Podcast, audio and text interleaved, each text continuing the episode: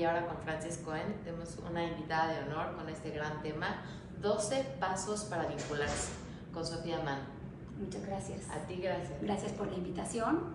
Pues sí, hoy vengo a hablarles un poquito de, de este tema que nos atañe a todos, de, de, en la actualidad, cómo ser mejores papás, cómo poder vincularnos con nuestros hijos, cómo hacer que nuestros hijos pues, nos vean como una figura de autoridad, ¿no? Y, y, todo lo que nos cuentan de la maternidad y la paternidad precioso y vemos en las películas y todo, ya ves, la vida real no es eso, ¿no? En la cotidianidad dices, híjole, ¿cómo le hago con este hijo que es tan difícil de criar? O con este hijo que tiene esta condición, está viviendo una circunstancia en la escuela que lo hace tan caótico en este momento, ¿no? Entonces, primero que nada, ¿qué, ¿qué hace que un hijo sea fácilmente educable? ¿Cómo puedo detectar que un hijo sí puede ser educable? Un hijo no tanto, ¿no? A pesar de, de, vivir en la misma familia y de tener los mismos papás. Okay. Lo primero que tengo que ver es qué, tan, qué tanta capacidad de escucha tiene este niño. ¿Qué tanto me percibe a mí como ¿Qué tanta favor? capacidad de escucha tiene él como hijo o yo como padre? Él como hijo, porque estamos hablando de cómo él me vive como autoridad. Okay. Y no necesariamente es temperamental, no nacen con eso, a veces se va formando, a veces hay, son niños muy dóciles que porque está pasando un mal momento en la adolescencia, de pronto dejó de oírme, no me percibe a favor de él, sí. siente que estamos en contra de él. ¿Qué pasó ahí? Pero ese es un, eh, un proceso de la adolescencia natural. Natural. Pero ¿qué hace más difícil su crianza? Okay. Ah. ¿no? Y no podemos ponerle pausa y decir, bueno, de 12 a 18 no te educo, ¿no? Porque todo el tiempo estamos trabajando. Entonces, ¿qué hace que un niño sea más fácil de educar? Pues que nos escuche, que tenga esta capacidad de vernos como figuras de autoridad, que perciba que estamos a favor de él, ¿sabes? No que te diga, es que tú siempre defiendes a mi hermano, es que tú nunca me oyes, ¿no? Si no tenemos estos puntos, Francis, se va a traducir en que tenemos poco poder natural ante este niño, okay. que puede ser el típico niño de la familia que siempre desde que nació me daba muchos, muchos dolores de cabeza, o que de pronto se brotó una, una situación este, personal y no, no estoy pudiendo, no estoy pudiendo con él, ¿no? Nosotros, los, los papás de hoy en día, los que tenemos un poquito más de 30, 35 años, somos hijos del modelo de obediencia. Nosotros venimos de un modelo disciplinario que es autoritario. Entonces, no teníamos ni duda de quién era la autoridad. Al maestro, al papá se le trataba con respeto, con educación. Teníamos muy clara la línea que dividía la autoridad del educando, ¿no? Sí, claro. Hoy los chicos de hoy en día pues no lo tienen tan, tan claro. ¿Por qué? Nuestro modelo de autoridad, nuestro modelo de obediencia nos, ex, nos expuso a tener claridad en eso, pero tuvimos un costo emocional.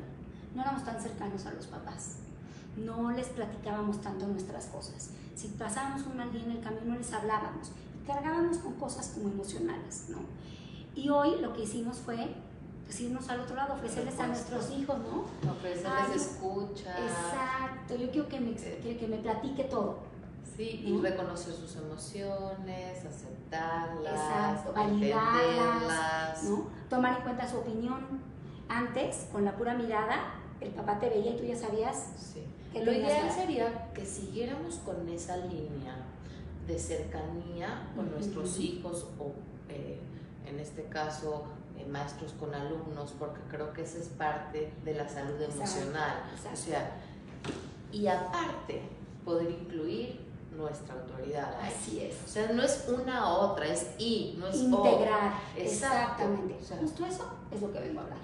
Justo es decir, que el dilema de hoy es mantener esta autoridad, seguir siendo esta guía, esta orientación. Sí, porque no queremos ser amigos de Exacto, nuestros hijos. exacto. Queremos ser padres con autoridad, pero con una relación cercana en donde puedas irle moldeando y modelando Exacto. los estilos de, de de vida, confianza, de confianza, de de, aquí estoy para ti, ¿no? no, de que realmente ellos, antes que aquí estoy yo para ti, ahí estás tú para ti. Así es. Porque eventualmente nosotros somos eh, temporales. Así para es. nuestros hijos Así están es. eh, con nosotros un rato, ¿no? Claro, que lo que nos toca hacer es ese tiempo que están con nosotros es estar ahí pero finalmente si hacemos de esos niños adultos que sean capaces de tener autoconfianza que tengan este de alguna manera una autoestima suficientemente eh, buena como para poder enfrentarse con las herramientas que traen ellos a las dificultades que se les van a presentar durante la vida, sería yo creo que lo ideal. Así es. Y es a través del vínculo, ¿verdad? Es a, través, es a través del vínculo. Hay muchos autores que hablan del vínculo, sí. muchos autores. Esto que vengo a traerles es un compendio de varios autores, por supuesto, y de mi experiencia de más de 24 años en consultorio, con familias, con chavos, en escuelas, con maestros es, es, es, una plática de lo que yo he visto en consultorio.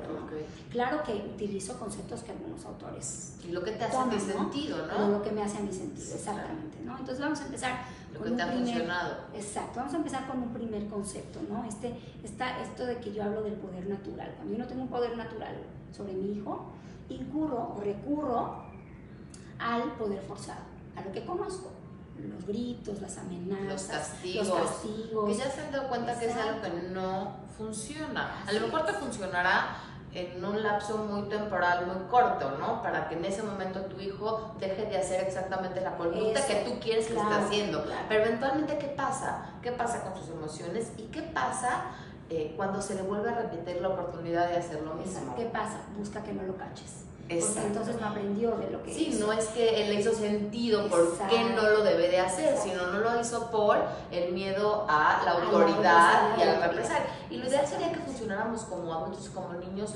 que teniendo este sentido de por qué no debería yo hacer las cosas que no se deben de hacer. No porque hay un policía allá afuera que me va a ver que me pasó el alto, sino porque estoy en peligro yo y pongo en peligro al otro cuando me paso el alto. Lo mismo el niño, me imagino que hay que tratar de educarlos de tal forma en las que ellos puedan entender por qué sí, por qué no. No es porque lo digo yo. Donde generas un desarrollo moral y una cercanía con el, con el adulto. Porque bien dices, no somos eternos pero lo que nos enseña el adulto se introyecta. Y nos sí, ahí tenemos a nuestro papá y a nuestra mamá interna diciéndonos, ya no necesitan que te digas, ya no necesitas que te digan afuera, ya te lo dices tú solito. Entonces ese es el lenguaje que hay que revisar, cómo nos estamos hablando. Y seguramente como nos estamos hablando, nos hablaron. Así es, así es. Ok. Pues bueno, entonces hablando de esto, de, de, de generarme una figura de autoridad con mi hijo, de confianza y de guía y de orientación, desmenuzamos en algunos pasos, en 12 pasos para ser exactos. ¿no? El primer paso, ¿qué tengo que hacer yo como papá para eh, posicionarme en esta figura? Eh, siempre que se pueda, siempre que, tenga la opción, voy a optar por el orden y la estructura. Planear, organizar. Toda familia, todo, toda clase, toda escuela tiene un ritmo, un, un modo de trabajo, ¿sabes? Un ritual algunos rituales que tenemos, algunas costumbres familiares, no perder eso, ¿no? La hora de la comida, preparar el contexto para cuando lleguen a la, la comida, la, la, hora de una cena, el festejo de un cumpleaños, tratar de mantener estas costumbres y esta estructura o esta, este horario que más o menos el niño va sabiendo en casa. Y le da paz, ¿no? Porque saber que viene... Sabes lo que viene, ¿no? Como un bebé tiene ciertos horarios, ¿no? Te dicen, hay que, no, no tan riguroso, pero hay que generar horarios. Hay que generarnos en, en ambientes ritualísticos, con ritmo. Que los rituales sean amables. Exacto. Y sean placenteros. Entonces, si ves la hora de la comida, no utilicemos esa hora para pelear o para eh, pedir o para sino para ver pues qué tal estuvo el día, qué fue lo que más te gustó. Exacto. para Invitarlo a vincularse de una forma más, más, sí, más amable. El segundo, el segundo paso, que me gusta mucho hablar de él, porque lo, habla mucho un psicólogo canadiense que se llama Gordon Neufeld, que habla mucho de, retorno al vínculo familiar. Él habla del ritual del saludo. No habla del saludo como tal, habla de un ritual del saludo, en donde tú colectas información. ¿Sí? Como papás, como maestros que estamos educando al niño, es importante en tu primer contacto al día con él, o ah, sea, colectar esa información. Sí, de entrada, ¿cómo, los ojos. ¿cómo lo despiertas? No si es que tú lo despiertas, cuando lo despiertas así, ya se te mira el camión, córrele, apúrale ya para si hay gritos, si hay regaños, si hay Amor de mis amores, buenos días, ¿cómo dormiste? Cambia toda, aparte energéticamente, a ti te cambia como papá y a ellos como niños despertarse con amor. Exacto. Este... Y ahora cuando tú te acercas a él, entonces ya puedes leer, ¿sabes? Puedes decir, hoy amanece un poco irritable, hoy sé que está cansado, porque vas haciendo un ritual de este saludo y puedes leer, y eso es una herramienta importante, saber leer a nuestros hijos, ¿no? Como tercer punto, hay que poner énfasis en ciertos horarios en la, en la familia. Yo siempre que recibo familias en el consultorio les digo, ¿cuáles son tus horarios importantes? Yo, si, si ellos no, no tienen definido, siempre empiezo por tres horarios que sugiero. Pueden ser buenos o no en tu, en tu casa. ¿no? Este, el primer horario es al despertar, ¿no? lo que tú dices. Su primer contacto con, con lo diurno, dejando el resto nocturno fuera, ¿no?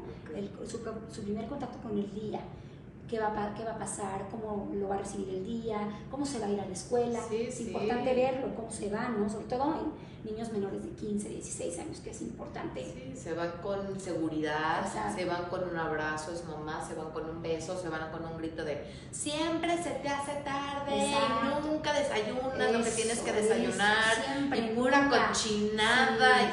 oye, a ver Permíteme, ¿qué, palabras amables tú, dentro de tu familia, para tu hijo, puedes encontrar? Aparte que sea genuino, ¿no? Porque no se trata de que digamos eh, cosas que no sentimos, ¿no? Si crees que tu hijo no desayuna como te gustaría que desayune, poder ofrecer, poderse ofrecer de una manera amable, cálida, en la que él va a poder recibirlo. ¿Por qué? Porque hay un buen vínculo. Así es, así, y porque te ve enfocada en darle calidad a tus palabras por más bienestar. cansada que estés, tú le hablas y lo despiertas y lo atiendes y lo recibes al día, como eres, como lo que eres, como su mamá, ¿no? Como alguien, como el adulto responsable de él, ¿no? Y es como a veces poder eh, sacar, si tú estás estresada, enojada, lo que sea, ¿no?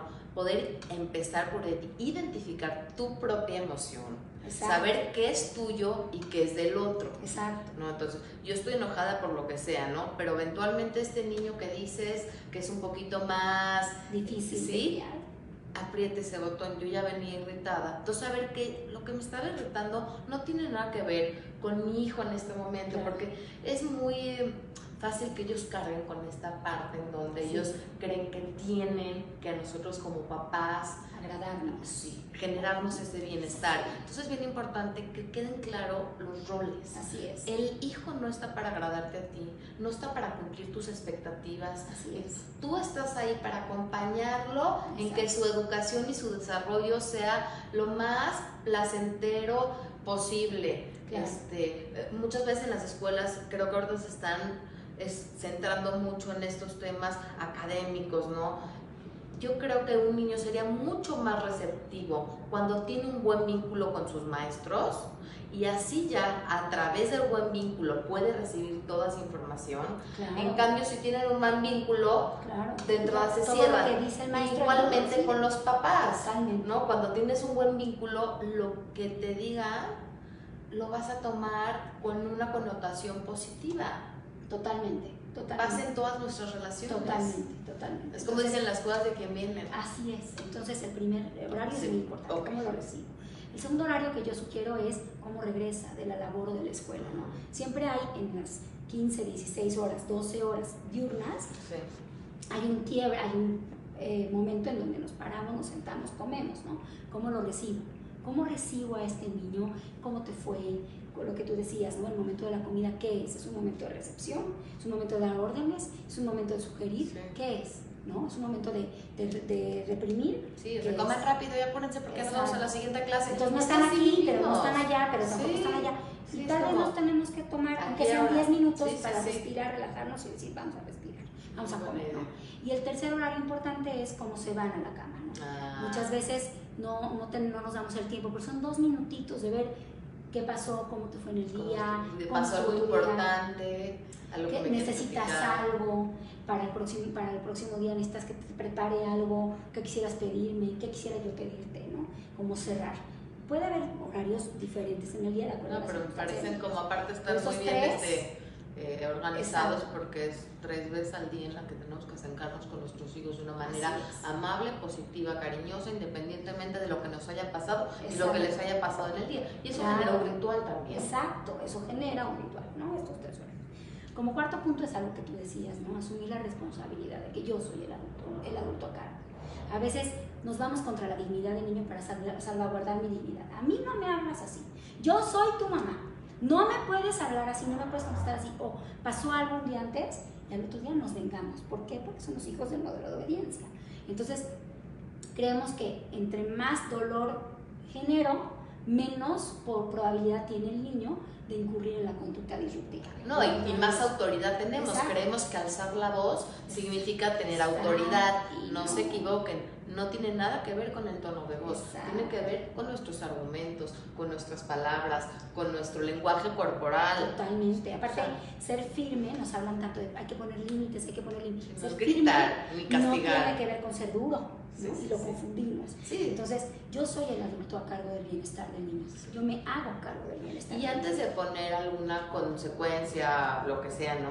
Saber que la, vamos a poder cumplir. Así Porque muchas veces en el momento, por, por ganas de que deje de pasar lo que está pasando, decimos cosas que sabemos que no van a pasar, que no somos capaces de hacer y que no vamos a cumplir. Este, no vas a ir al cumpleaños de tu hermano pues claro que ver el cumpleaños es tu hermano, porque es el cumpleaños, o no te voy a llevar de viaje, porque es algo que seguramente en ese momento al niño le va a panicar, ¿no? Te voy, ¿no? Entonces, de alguna manera, en ese momento sí el niño dice, no, ok, no, ya, y nunca se lo, entonces, nunca se lo vas cumpliendo, entonces pierdes credibilidad. Exactamente, ese es uno de los puntos a los que vamos a llegar, pero sí, cómo, cómo cambiar el castigo o la amenaza, ¿no? Mm, sí, no castigo o amenaza, porque esa palabra, pues ya es que creemos que no funciona tanto, pero la, la, consecuencia de lo que está haciendo y sobre todo hacerlos responsables a ellos. Claro, es a lo que me refiero. Cambiar este chip de a nosotros nos castigaban, cambiarlo, ¿no? Ahorita vamos ahí.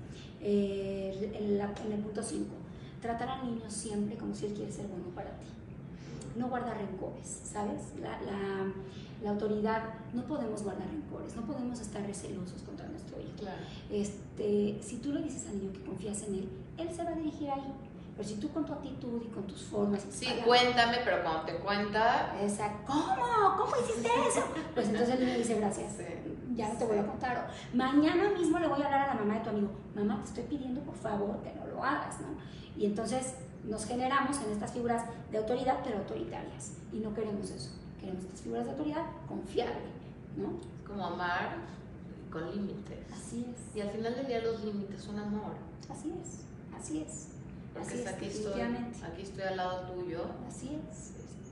Y, pero, pero te tengo que educar, porque soy tu mamá.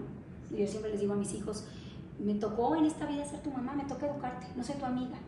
Me puedes contar lo que es como ponerlo como qué privilegio que nos haya tocado en esta vida eh, por alguna razón tener a los hijos que tenemos o estar si no tienes hijos y eres maestra, tus alumnos, si eres tía, ¿no? que tengas algún tipo de cercanía con algún niño, que tengas un vínculo, es un privilegio poder este educar.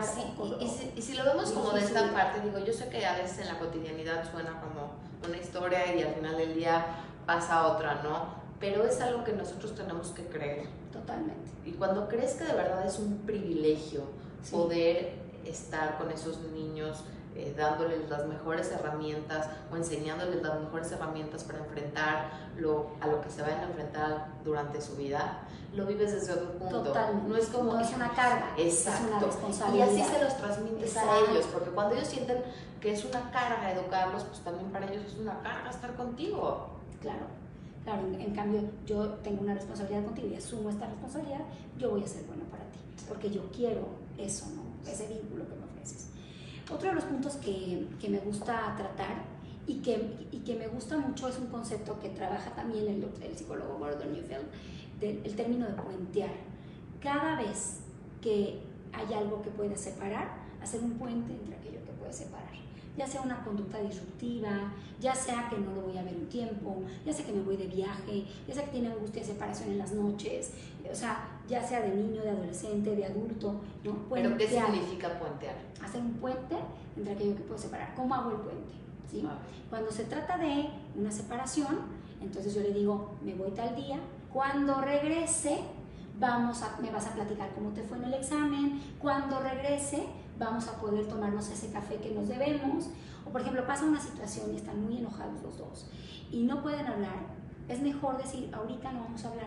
Mañana que estemos más tranquilos. O como posponer, pero darle una esa fecha de que va a pasar. Después del tiempo de separación va a pasar esa cercanía, ¿no? Muchas veces en la escuela pasa que tienen una mala conducta un día antes, ¿no? Y el maestro les dice, te quito el examen. Y lo mandan al camión. Y el niño viene hecho un manojo de nervios porque de ahí no aprendió nada. Lo dejan inquieto, preocupado, no sabe qué va a pasar con él mañana. Y puede tener el mismo efecto, pero con mucha más eh, respuesta positiva del niño diciendo, te quito el examen, porque esto que hiciste no me gustó, no te vas contra el niño, sino contra el incidente. Y, pero mañana vamos a trabajarlo, vamos a solucionarlo. a eso me refiero. No es como que dejar... Eh, la angustia exacto, ahí. Sí, sí, sí. Y sobre todo, creo que sería importante cuando los niños entran a la escuela por primera vez, que llegan con mucha angustia, no saben si la mamá va a regresar o no, son primeras experiencias, ¿no? Eh, como sobre todo en primeras experiencias, ¿no? Eh, poder puentear significa que es voy a regresar, voy a venir por ti, cuando vengas, por, cuando, venga por ti, me vas a platicar cómo te fue.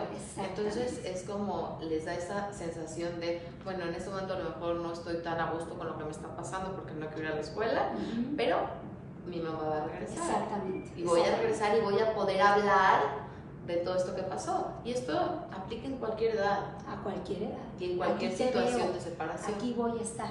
Sí. de regreso. Eh, como número siete, cuando, cuando hay un problema, primero tratar de entender el punto de vista del niño. Eh, es muy importante el derecho de réplica. ¿No? Cuando te hablan, cuando ves que le pegó al hermano, cuando te contestó mal, hay que parar y decir, a ver, ¿qué está pasando? ¿Qué pasó? Porque yo no puedo sugerir si no empatizo primero. O suponer. Exacto. Hay que empatizar para no sugerir. Y al empatizar con él estás enseñando a empatizar también. Con otros, claro. y escuchar la otra parte, ¿no? Entonces, no actuar con el enojo, sino con, con la conciencia de lo que pasó y oír su parte, ¿no? Es mucho trabajo, pero creo que es un trabajo que al final del día es ganar, ganar. Totalmente. Porque ganas tú como mamá, como cuidador, como eh, maestro, como responsable de los niños y gana el niño. Totalmente, totalmente. Se requiere conciencia, se requiere trabajo. Y, paciencia, y tolerancia, Una propia tolerancia y una propia paciencia de lo que está pasando. Porque les pedimos a ellos que sean tolerantes y pacientes, pero habrá que preguntarnos qué tan tolerantes y qué tan pacientes somos nosotros. Totalmente, totalmente. Y vinculado a este punto, el número 8 es no le des tantas vueltas al incidente. Si hay, si hay presión, no utilices la presión, ¿ok? Em, si tú empiezas con amenazas y con presión y con... desactívala. Desactiva la presión si te está contando algo muy delicado, ¿no? Empieza con la parte de, eso que me dices es muy valiente de tu parte, pero tenemos que buscar una solución porque es algo peligroso lo que pasó o es algo delicado lo que pasó, ¿no? Entonces, cuando haya presión, mamá, te tengo que contar que reprobé el examen o que me, me robé un examen o algo que tenga que ver con, su integridad moral, él va a llegar ya a casa con la presión o ya con la maestra con la presión. Cuando haya presión, desactívala. No utilices más presión. Exacto. sí, porque si de por sí lo ves que está angustiado y tú le dices, no, pues ahora le voy a decir a tu papá Claro. O sabes qué puede pasar con esto. Sí, sí, es provocamos escenarios te puedes correr de la escuela y ahora qué vamos a hacer. No. Él no necesita más presión. Sí, claro, lo que necesita es que nosotros aprendamos a agarrar su emoción, digerirla y regresárselas ya digeridas. Es nuestro papel como, sí, como es mío. Bion habla mucho de esto. Y entonces nosotros somos su aparato digestivo, emocional en este momento, ¿no? En donde él está de alguna manera desbordado de angustia porque sabe que lo que hizo está mal, ya sabe, ya vino y ya te lo contó. ¿Qué vas a hacer tú con esa angustia? La digieres, la piensas, se la regresas pensada y le dices, me da mucho gusto que te des cuenta que lo que hiciste estuvo mal. Creo que va a ser de gran aprendizaje para ti.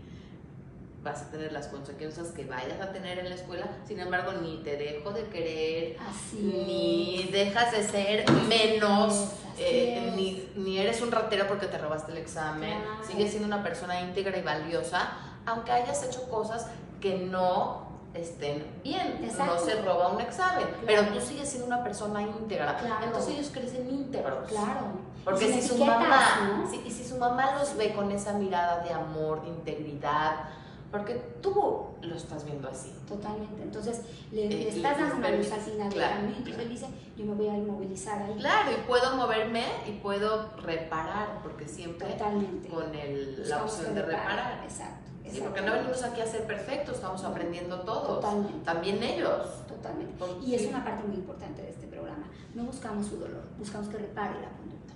Y no va a reparar. si Y no es a través del dolor cuando no, reparan. No, no, al contrario, Sí, ¿no? es Y a dice, través si del amor. mí, pues no vale la pena ni intentarlo. Sí, ¿no? sí.